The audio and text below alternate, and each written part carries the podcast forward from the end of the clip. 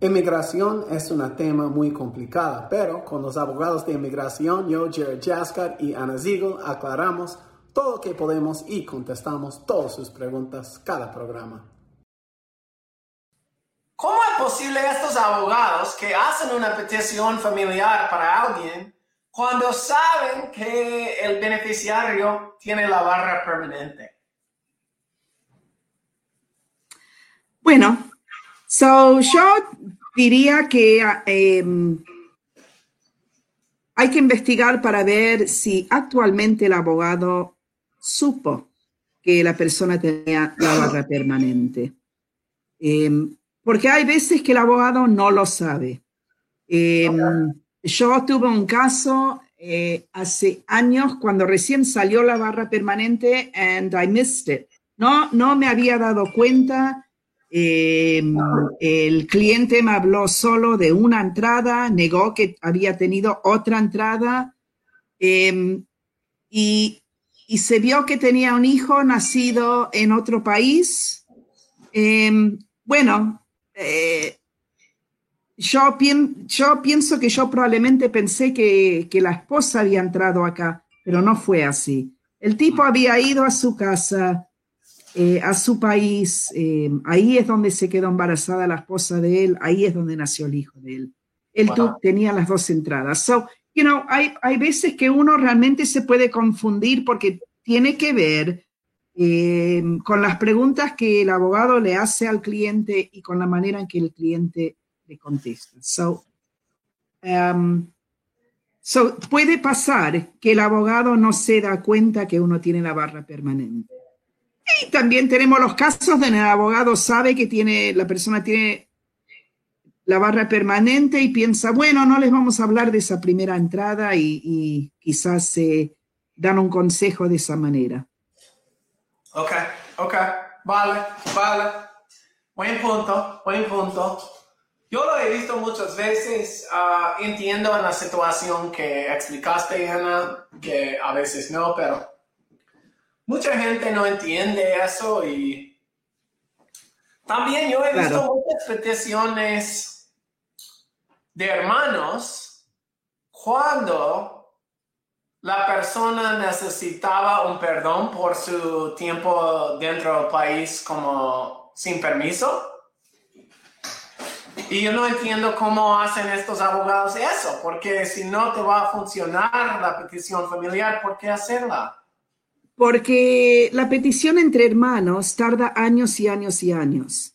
Y si hay algún cambio, y no, nosotros que estamos siempre con la esperanza de que eh, en algún momento cuando cambian las leyes de inmigración, una de las cosas que van a hacer es, que van a hacer que desaparezca esta barra permanente. So, si una persona, em, si un hermano hace el I-130 para otro hermano, y esa persona está en línea por unos 15 años, y la ley cambia y eso se acaba, fantástico.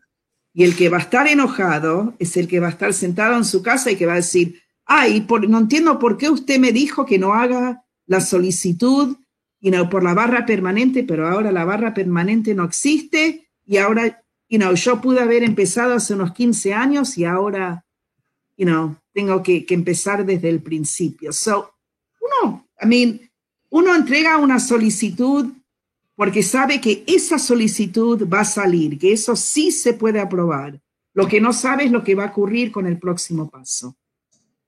Y, mientras el abogado que está representando a la persona clarifica eso, está, en mi opinión, it's not a bad thing. Why not? Uno no sabe qué es lo que va a pasar mañana, right? All right, all right, vale, vale. Con lo de la barra permanente no tengo, no lo acepto, pero con lo del, de la petición de hermanos, ok, estoy de acuerdo con eso. Este, ¿qué más me ha llegado de interés? ¿Tú has visto algunos casos interesantes recién, Ana? Eh, Hoy es el día de las consultas para, em, para la, visa de novios, de fiancé, parece. Oh, really?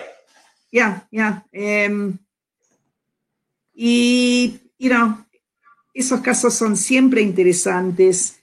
Em, yo lo que diría es que muchas de las cosas con los casos de, los novios es muy similar a, las peticiones que hacemos para personas casadas con alguien que está en el extranjero. Y la parte que es similar tiene que ver con el affidavit de mantenimiento, que se tiene que hacer en ambos casos. Y entonces eh, la parte similar es que em, lo que siempre les decimos a nuestra audiencia, tienen que tener los impuestos en orden. Eh, no se van a escapar de eso.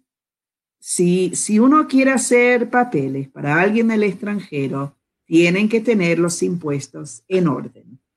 Porque si no los tienen en orden, al final del día eh, van, a, van, a, tener problemas. Quizás van a deber un montón de plata, eh, quizás un caso no va a poder funcionar tan rápido como uno quisiera porque tiene que arreglar el, el problema que ha hecho con los impuestos. Yeah. Yo el otro día, yo hice un, alguien me preguntó en TikTok, ¿cuál es más rápido, la visa de fiances o la petición de esposos? Y lo que me salió en investigarlo es la siguiente. Lo del fiance de prometido, de novio, uno llega más rápido a los Estados Unidos, pero le sale su green card más lento. Y con lo de, la, de, los esposos, eh, le sale, eh, llega aquí en los Estados Unidos más lento, pero su, ya con green card en mano. Y aparte creo que es más em, económico eh, para los que entran ya con la residencia que para el que entra como fiancé, como novio.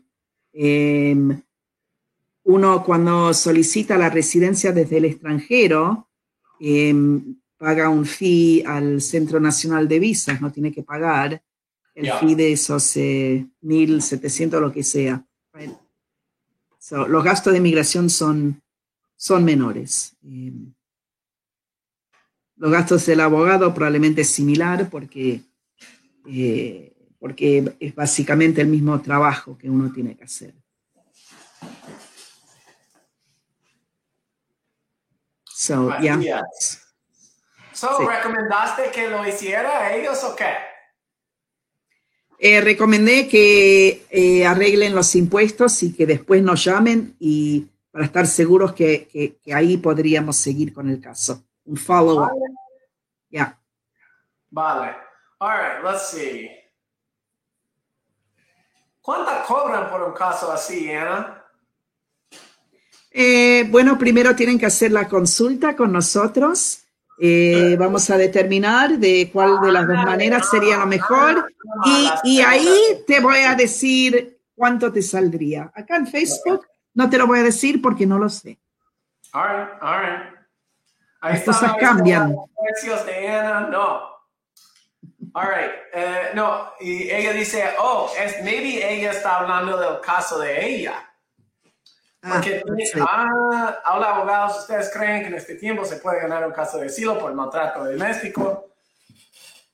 Yo tenía un caso de asilo por maltrato doméstico, pero eso fue en 2018 y hasta cerrado el caso, pero la señora jueza dijo que si la ley cambió a mi favor, iba a abrir mi caso. Uh, referencia a eso, Ana, a Jeff Sessions, ya, tiene razón. So, es interesante la idea de ella de abrir su caso de nuevo y decir, ok, yo ya me favorece los casos de violencia doméstica. Quiero abrir. Ok, so, la, normal, Marisela, es que nosotros de asilo político defensivo en corte cobramos de 12 a 15 mil dólares. Ahora tu caso es un poco diferente porque ya has ido muy largo en el sistema y yo no puedo decir si va a ser el mismo precio sin hablar mucho más contigo. Bueno, y también ni sabemos que sería un caso de asilo político, porque eh, Aminella nos dice eh, lo que ella entiende, que el caso está cerrado. Eh, bueno, la pregunta es, ¿actualmente hay lo que, se, lo que se llama el administrative closure? ¿O puede ser que hubo un termination? ¿Y fue aceptado en algún momento el caso de asilo político? ¿Was it lodged with the court? Em, eh, todo esto tiene que ver con, con, el hecho de que uno tiene que solicitar el asilo político durante el primer año. I mean, hay muchas preguntas que no sabemos y yo no diría que eso sería el precio, Jared, porque yo lo que diría es que lo primero que tendríamos que hacer nosotros es un FOIA. Y un FOIA no cuesta tanto. FOIA quiere decir, eh, tendríamos que repasar el caso completo eh, y después hacer la determinación de cómo seguir. Ok, ok. Bueno, no, nos encantaría um, Oh, one more comment antes de irnos. Let's see. Marisela, nos encantaría hablar contigo, ¿no? Eso sí. ¿Cuánto tarda cuando tengo un proceso de asilo, un permiso de trabajo? So, el permiso inicial te lo tiene que dar muy rápido después de pedirlo. Y so, básicamente de de meter su 589, tiene que tenerlo. Si tu abogado hace todo rápido en 7, 8 meses, de meter su 589. Ahí está, 7, 8 meses. La renovación, olvídate, está muy lento ahora. pero, pero, pero, pero, eh, pero inmigración hicieron ese cambio. Y aunque la tarjeta está vencida, el permiso sigue, ¿no? No sí, extendieron. 140 días, right. Right, right. So, yeah. Cool. Muchos temas, corto tiempo, buen trabajo, Ana. Adiós. Chao. Gracias por escuchar nuestro programa. Recuerda que todo el consejo en el show es para información general y si quiere consejo personal, hay que hacer una consulta con nosotros. Gracias.